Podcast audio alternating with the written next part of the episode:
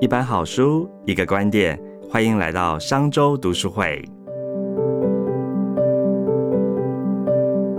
各位商周吧的朋友，大家好，又来到我们商周读书会的说书时间了。今天要跟大家聊哪一本书呢？是被奉为企业还有个人进化的必读经典哦，连这个比尔盖茨都大力推崇的书，也就是华尔街教父 Ray Dalio 的《原则：生活和工作》。我们今天很开心邀请到《经理人月刊》的总编辑齐立文来跟我们聊书哦。先请齐总编来跟大家打声招呼。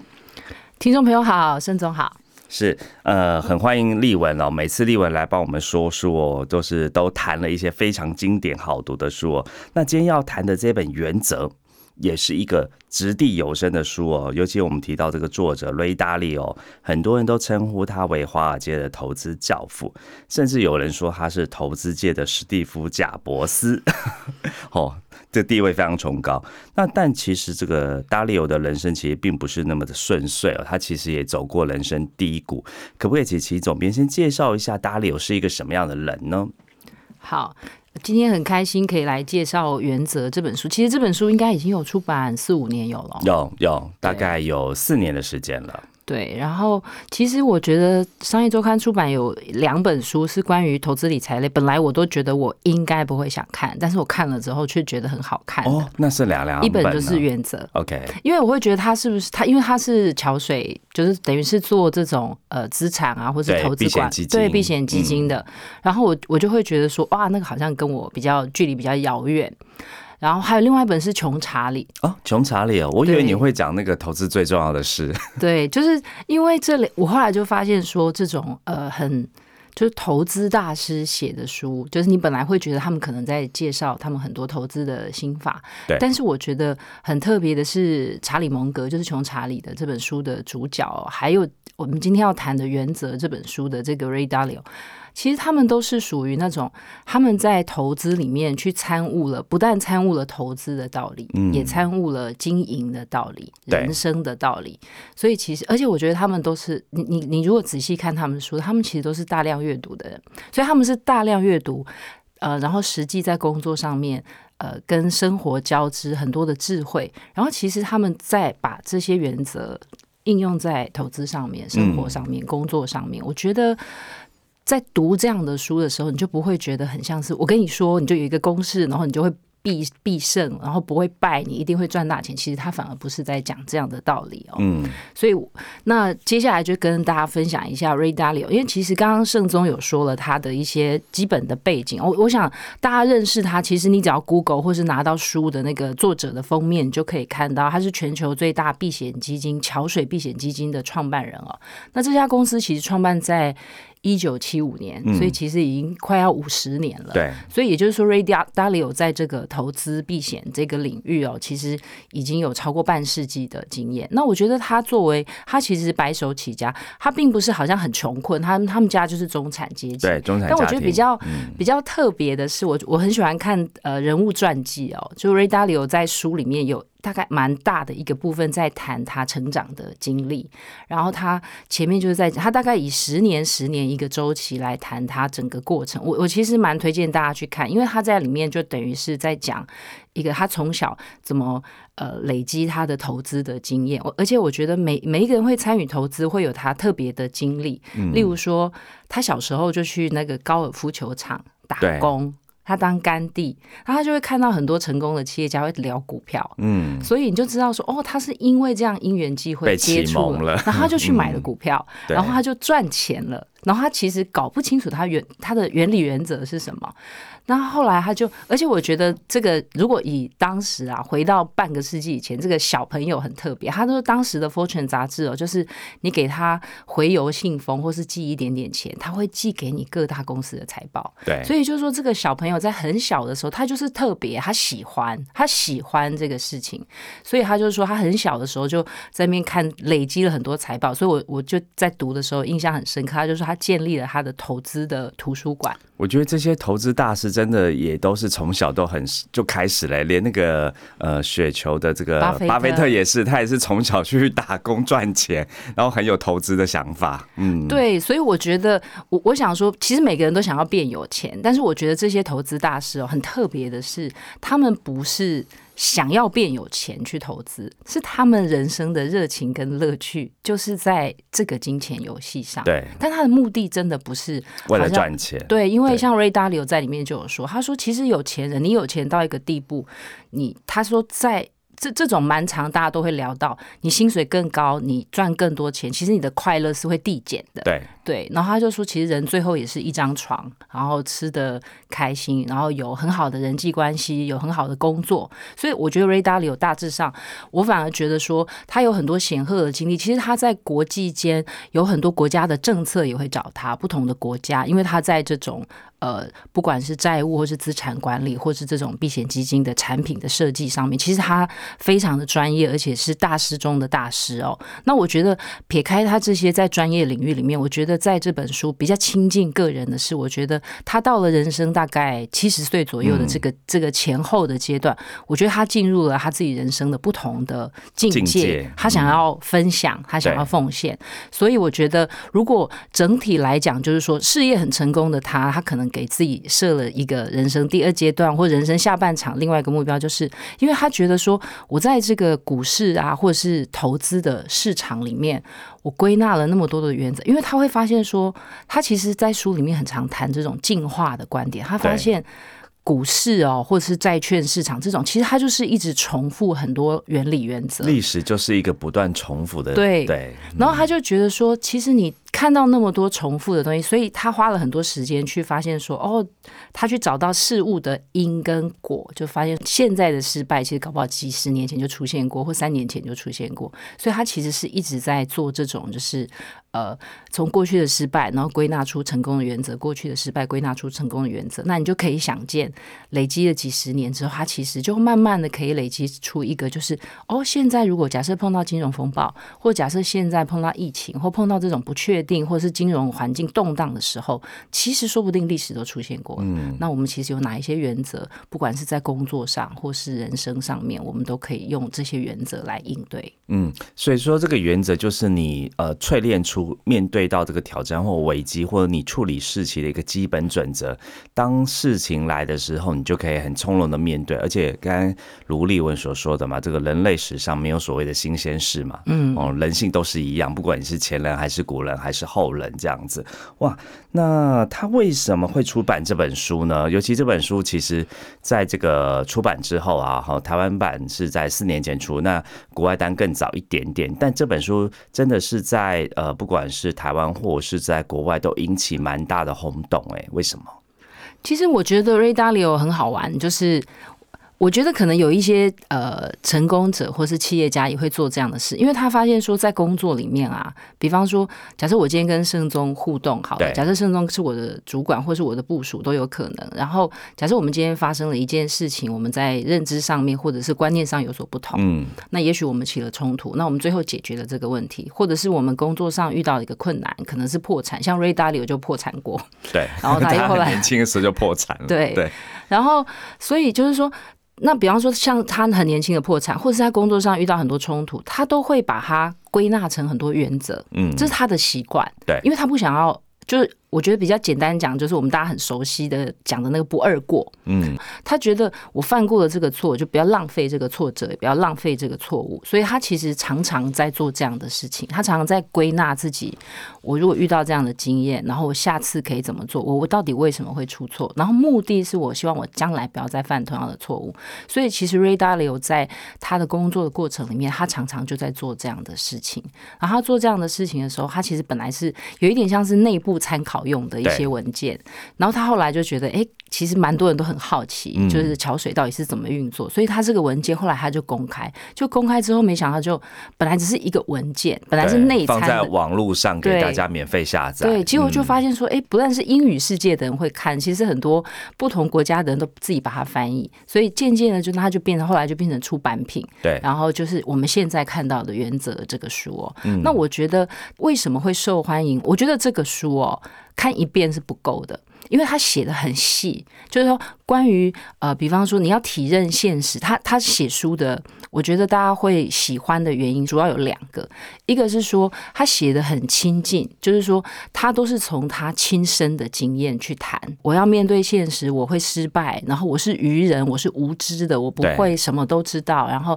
但是我只要透过学习，透过反省，透过在失败里面找到经验，我是可以变得更好的。那很多人其实是会被这样的文字或者是精神感动的。对，那另外一个就是说，他把一些问题有拆解的很细，比方说他，我们常常讲说，你要面对现实，那你就会觉得说，OK，那你还是会觉得有点抽象。那我觉得 Ray Dalio 的写法有一个，因为他是经过几十年不断的淬炼跟反省，然后他这个版本也会不断的修正、更新，所以他比方说面对现实，他就会第一个原则是你要面对现实，他会定义什么叫做现实，然后他还会有一点一、一点二、一点三。对，非常的理性。对，然后它在一点一里面还有 A B C D E。嗯，如果这个要像是将来呃，过去我们在考试里面如果要当做那种申论题，对，不可能背得起来的。对，没错。所以我会觉得说这本书其实是适合放在自己的办公桌或者是书桌旁边，你你想到的时候慢慢读，我觉得是会蛮有收获，因为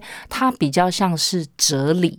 所以我觉得，如果你想要在里面悟到呃投资的道理啊，可能可以看瑞达里有其他的书。但是我觉得这个在人生跟工作上，如同他的书名所讲，呃，我觉得重点是刺激你去思考。所以这个书的那个副标才叫“工作和生活”嘛，哈，他其实谈就是工作跟生活当中你要面对的原则。其实如甘利文所说，这书真的是不止可以读一遍，像我们自己呃同事之间有读书会嘛。这本书啊，我们是已经重复读了两遍以上了。嗯，对，而且我们每次都是呃，工作一个篇章和生活篇章各自独自读。那我觉得你读完一遍再回来读第二遍的时候，你会有更深刻的感受，因为你可以参照你自己的生活跟工作面对的问题跟准则，你怎么跟着大力友去做修正哦？其实就很像是一个，我觉得它很像人生之书。嗯。好，就不会只是谈一些大道理，它真的很落实到这个现实生活当中。其实我自己很喜欢它里面有一句话的一个原则，这个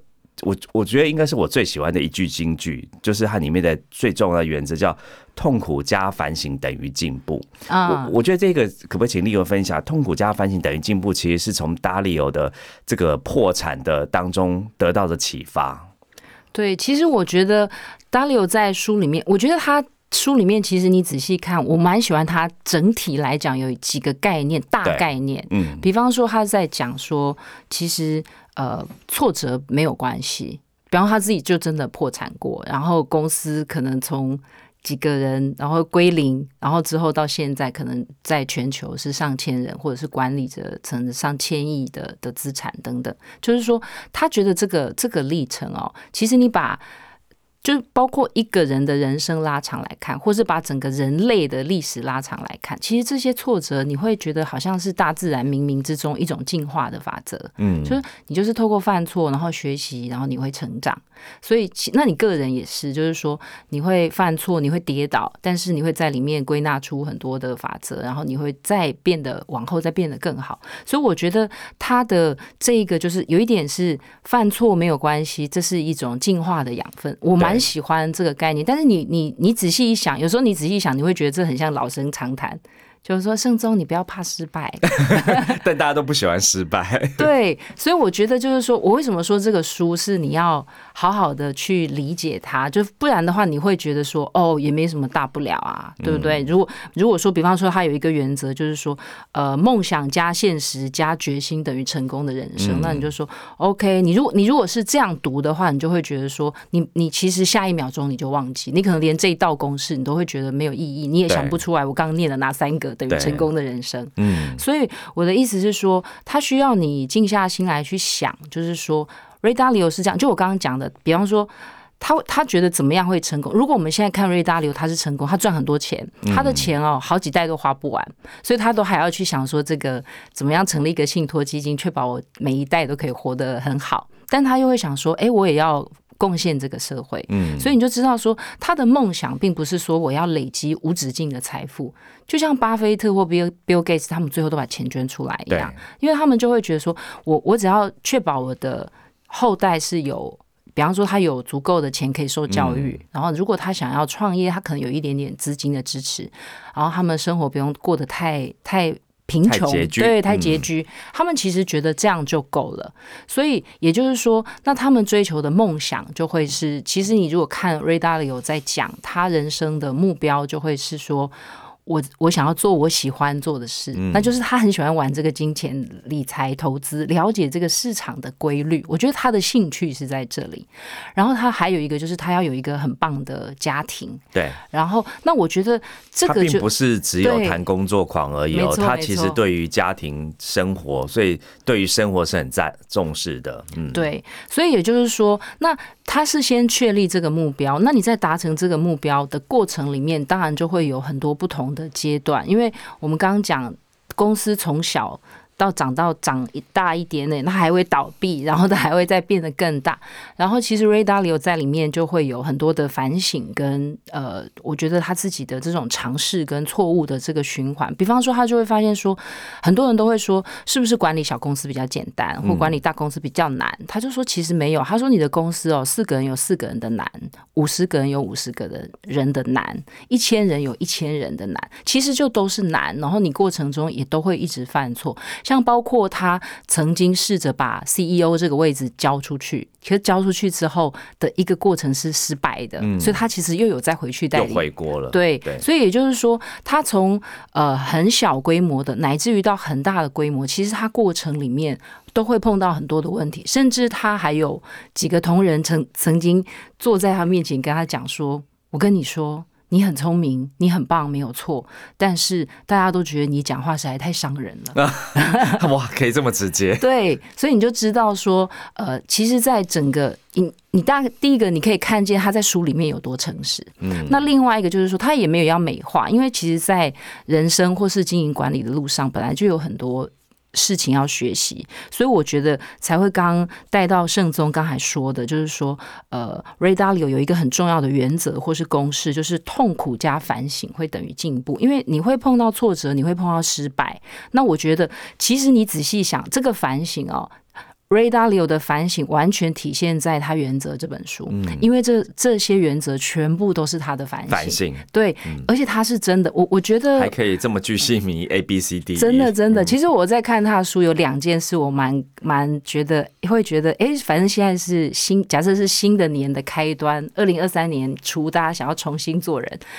他很年轻的时候就写那种每日投资报告，对。他说他写了几十年，到现在他说他只要有，他就还是会写，已经上万篇了。然后大家都他说只要有人愿意看，我就愿意写。嗯，每日你要想 daily 这件事情有多难。对对，非常有恒心，真的。然后再来就是说，这些原则都是他遇到问题，他就会把它记下来。嗯，记下来之后，他就会真的去醒思，就是说，哎，这件事情到底是什么原因？这个事情是我的错还是别人的错？对，还是环境的错、制度的错？然后他会把它归纳的很清楚。然后，那我要怎么样可以下次不会再犯这个？这就是他的反省。他他所有的反省，最后得出来的宝贵的经验，其实就是汇成在《原则》这本书。嗯，然后最。最后，它会等于进步，所以我觉得就是说，我我想把刚才盛宗讲的痛苦加反省等于进步，然后再就是说，我觉得瑞达里欧的另外一个公式就是梦想加现实加决心等于成功的人生。我觉得这两个公式套在一起看，我觉得会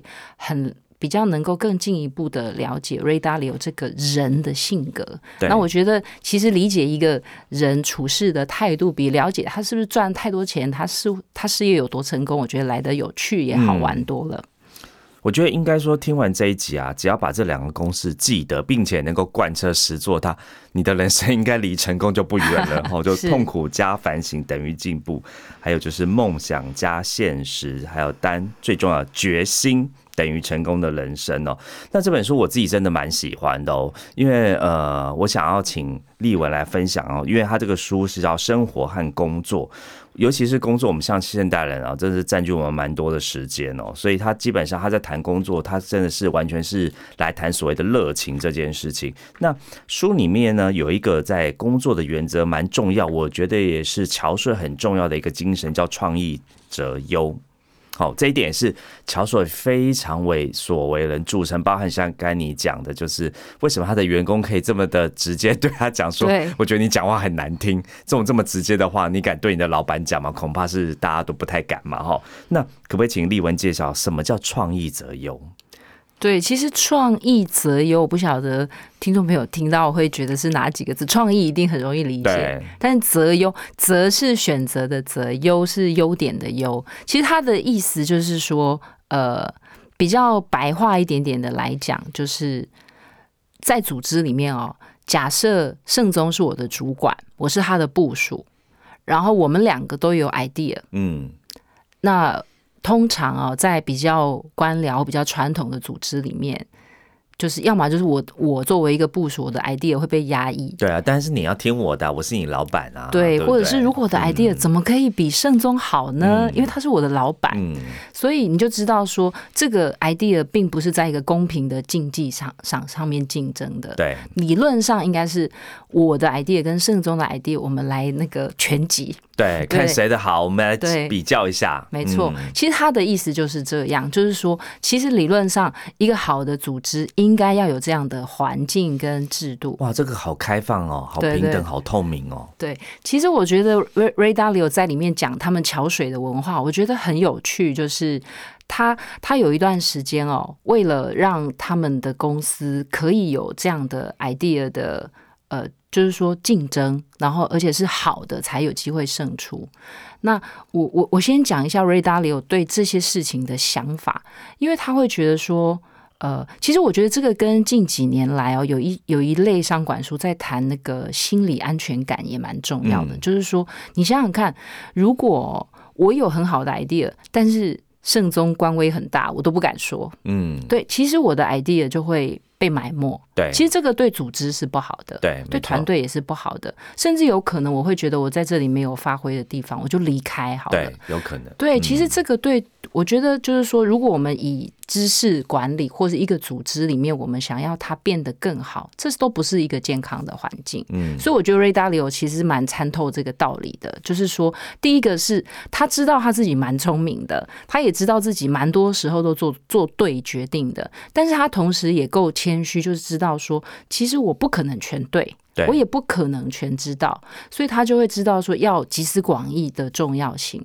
但是呢，有的时候就是确实哦。我我觉得这个组织里面会有两种状况，有一种状况确实有可能 r a d a l i o 大部分都是对的，嗯，那有的人就会觉得说，哇，你老板英明啊，天纵英明，讲什么都是对的，其实这是有可能的，对，但是有可能 r a d a l i o 会犯错，所以他想要营造一个机制，就是说，如果今天我 r a d a l i o 赢了，是因为我的 idea 真的比较好。对不对？然后如果我输了，是因为别的同事的 idea 真的比较好，嗯，那他要怎么确保这件事？比方说，那比方说，如果我的 idea 没有比较好，但是我的 idea 却胜出了，这个组织要有人可以点出来，对，所以他这个创意择优的这个制度哦，其实它比较建立在就是有两个我觉得蛮重要的机制，一个就是你这个组组织是非常追求真实的。对你，你们不掩盖，对，而且要讲真话。就像我可以说，盛宗，你那个 idea 真的很烂，嗯，对不对？然后，那另外一个就是透明。那我要讲，就是桥水可以透明到什么地步？就是他们甚至可以透明到，呃，他们每一个会议、每一个决定的现场都是录影的。嗯，那这个录影，其实他当然不是为了给全世界的观众看。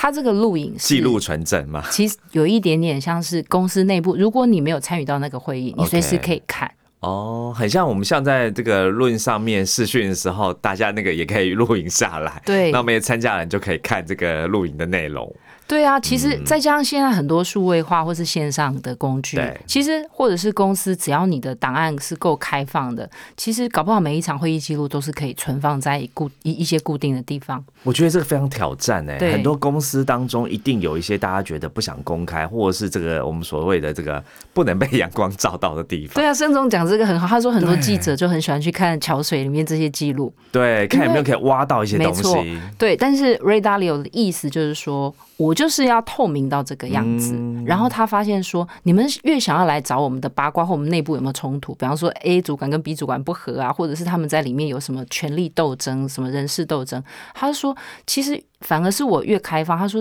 真真正正会面临公关危机，或者是让记者真的挖出什么八卦，反而很少。嗯，他说，因为当大家都很坦荡荡的时候，其实你反而哦可以藏污纳垢的事情变少了，变少，真的。对，你的组织越不透明，越不开放，大家越不讲真话，那个台面下的才精彩。嗯，可以放在台面上的。都不可怕，嗯，那所以 d a r 有营造的这个创意择优的环境，其实你把它想成说，我要让好的 idea 有机会胜出，那我这个底下的机制很重要，所以我就要把不管是脏的、漂亮的、丑的、美的，全部都在台面上，我不要让事情在台面下，嗯，所以我觉得这个蛮重要。那我觉得还有一个是可信度加权，就是我们刚刚讲的，你这个 idea。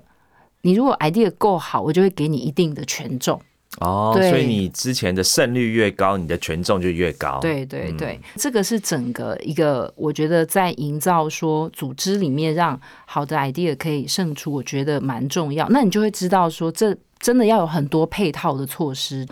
呃，你的领导者要可以接受这么开放，然后再来就是每一个人也要有足够开放的心胸，就说，哎，你的 idea 真的没有那么好，不要被自己的都觉得说我永远都是对的。其实我觉得 Ray Dalio 在书里面蛮常在讲这个事，就是说。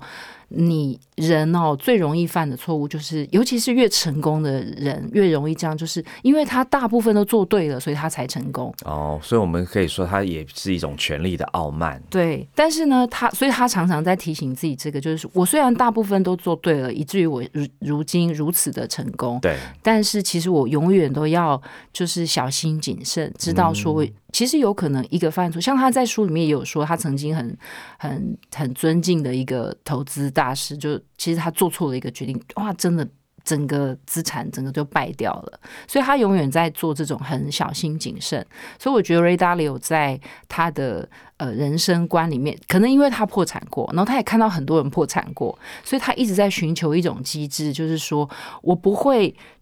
全部都赚到最高，就像我们说股票，你都很想要买买到最对最低点，然后卖在最高点。对，他说这个不可能，不可能那么理想。所以 Ray Dalio 是说，我要归纳很多历史的循环的节奏或是法则，但是我我可以找到一道公式，这个公式不会让我都在最最优最理想的状态下，但是呢，我可以确保我不会赔，然后我可以得到合理的利润，所以他都会透过。包括电脑啊、科技啊，就计算出这样的公式，但是他还是强调说，人的判断还是很重要，就很很像是我把人的所有的心得就交给电脑，把它写成语言，让电脑去帮你做。所以人还是有人的智慧，嗯，但是电脑可以帮你做那种比较冷酷的的决定，就演算法，对，他去推算。因为我们刚才在讲嘛，历史没有新鲜事嘛，所以都是一再的重复。他会用各种的这个情境，还有我们刚才讲的叫加权的指数。然后投去算出一个在投资上面，但我觉得他在管理上面的确像我们刚才说的这个极度真实跟极度透明哦，都非常的不容易哎。你自己在读完这个书之后啊，原则之后，你有没有因此变出一个什么你自己的原则呢？我其实，在读的时候，我确实有在认真的想，就是说，呃，我我觉得他有讲几个我我自己蛮蛮喜欢的。第一个是说，就是呃。我们在组织里面一定要让大家真的可以把自己的想法说出来。嗯，我觉得光是这一点就非常难，所以它是要设计机制，然后我觉得也要透过很多层面的努力，包括很多配套。真的，因为组织有时候开会，其实就是会有一些人不说话。对，他不敢说，或他不想说。嗯，然后你那个不是你坐在会议上跟他说，你讲话，你讲话 就会发生的，不会。真的，我以前也做过这样的蠢事，就是说你们要讲话，我可能到现在如今我都还在做这样的。那我觉得下属一定更不敢讲话。对，然后我就在想说，但是你到底要怎么样让他真的愿意讲出来，而不是你讲那句话，其实好看似你很开明，但其实并没有达到真正的效果。你要他讲话，还得要讲真话啊，不能讲场面话。对，所以盛总讲这个就很关键，就是我并不是坐在那边说，哎，你们大家都要讲话，而且我还你们要讲真话，可是那所以主管的反应有时候蛮重要的，对不对？他如果讲了真话，假设他讲说，我觉得我们什么呃制度不是很公平，他说你乱讲，马上反驳他，那他一定下次就不敢讲了。对，然后我就我就觉得说，其实是你会感受到在阅读的过程，你会。因为你会觉得说哇，这些情境我真的都遇到过，然后我也知道说我其实做了很多真的不是那么理想的决定，或在管理风格上面还有待优化，然后你就会知道说，所以他才会建议你，你要一直想。一直一直去想说，哎，我今假设我今天在会议上面，我鼓励同事说话，甚至要鼓励同事说真话，但为什么效果不好？所以我觉得这是一种，我觉得我自己在读的时候蛮蛮重要的。然后还有一个，我我也我也觉得蛮蛮鼓励大家去。呃，学习的就是说，他在这个呃书里面反复的在讲说，其实人都会有自己的盲点，对，所以或者是你也会有很大的 ego，那个 ego 就是你其实，我我我觉得这个跟刚才我们讲的那个创意择优、那个透明跟真实的文化蛮有关系。他的意思是说，哎，这个讲白话一点就是。身体是很诚实的，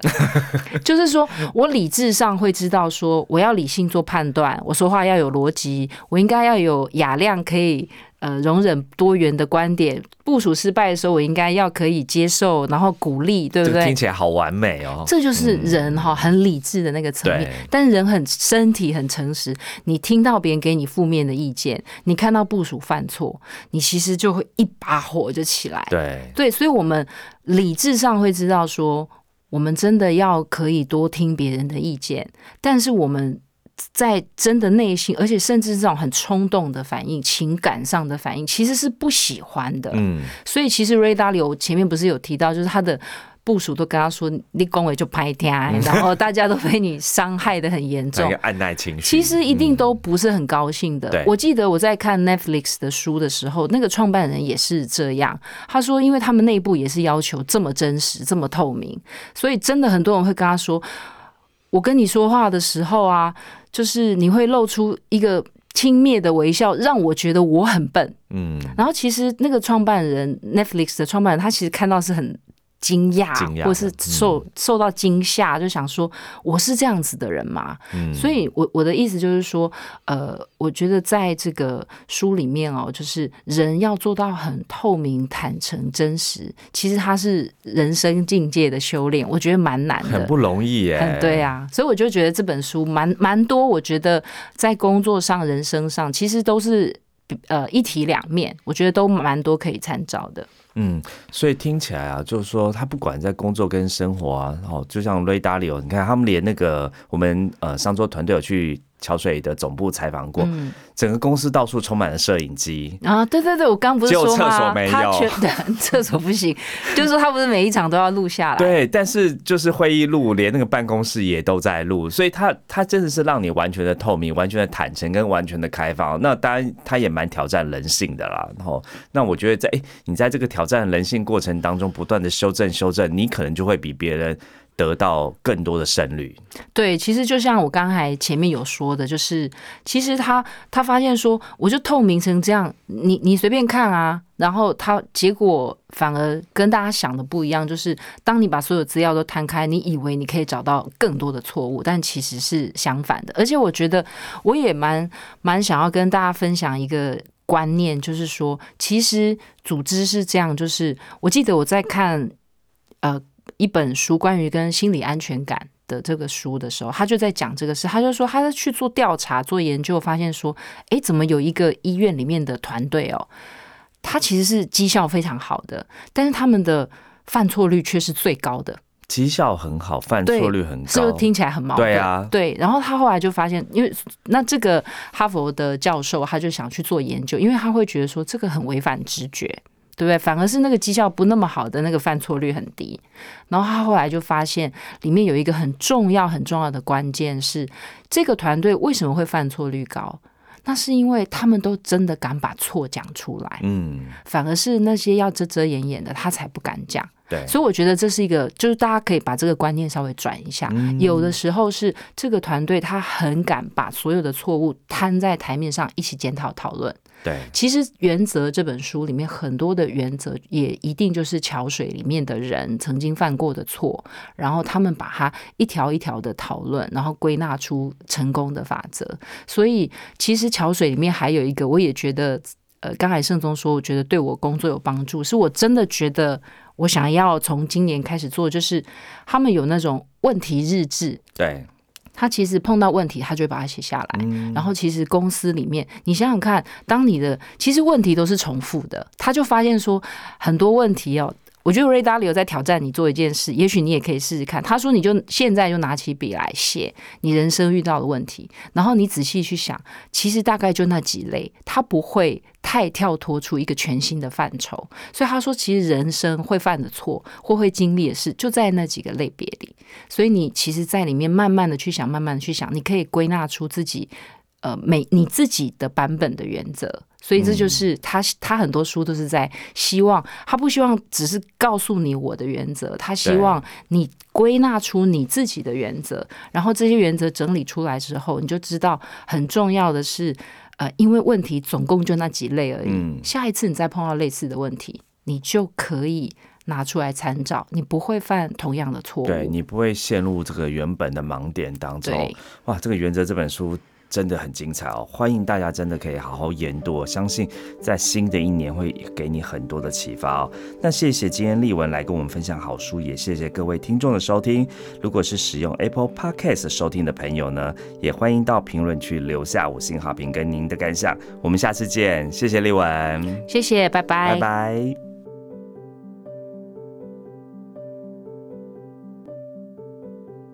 商周读书会集结商业周刊出版的好书选读，邀请您订阅 Podcast 商周吧，或是按赞追踪 FB 粉丝团商周读书会，掌握最新出版讯息。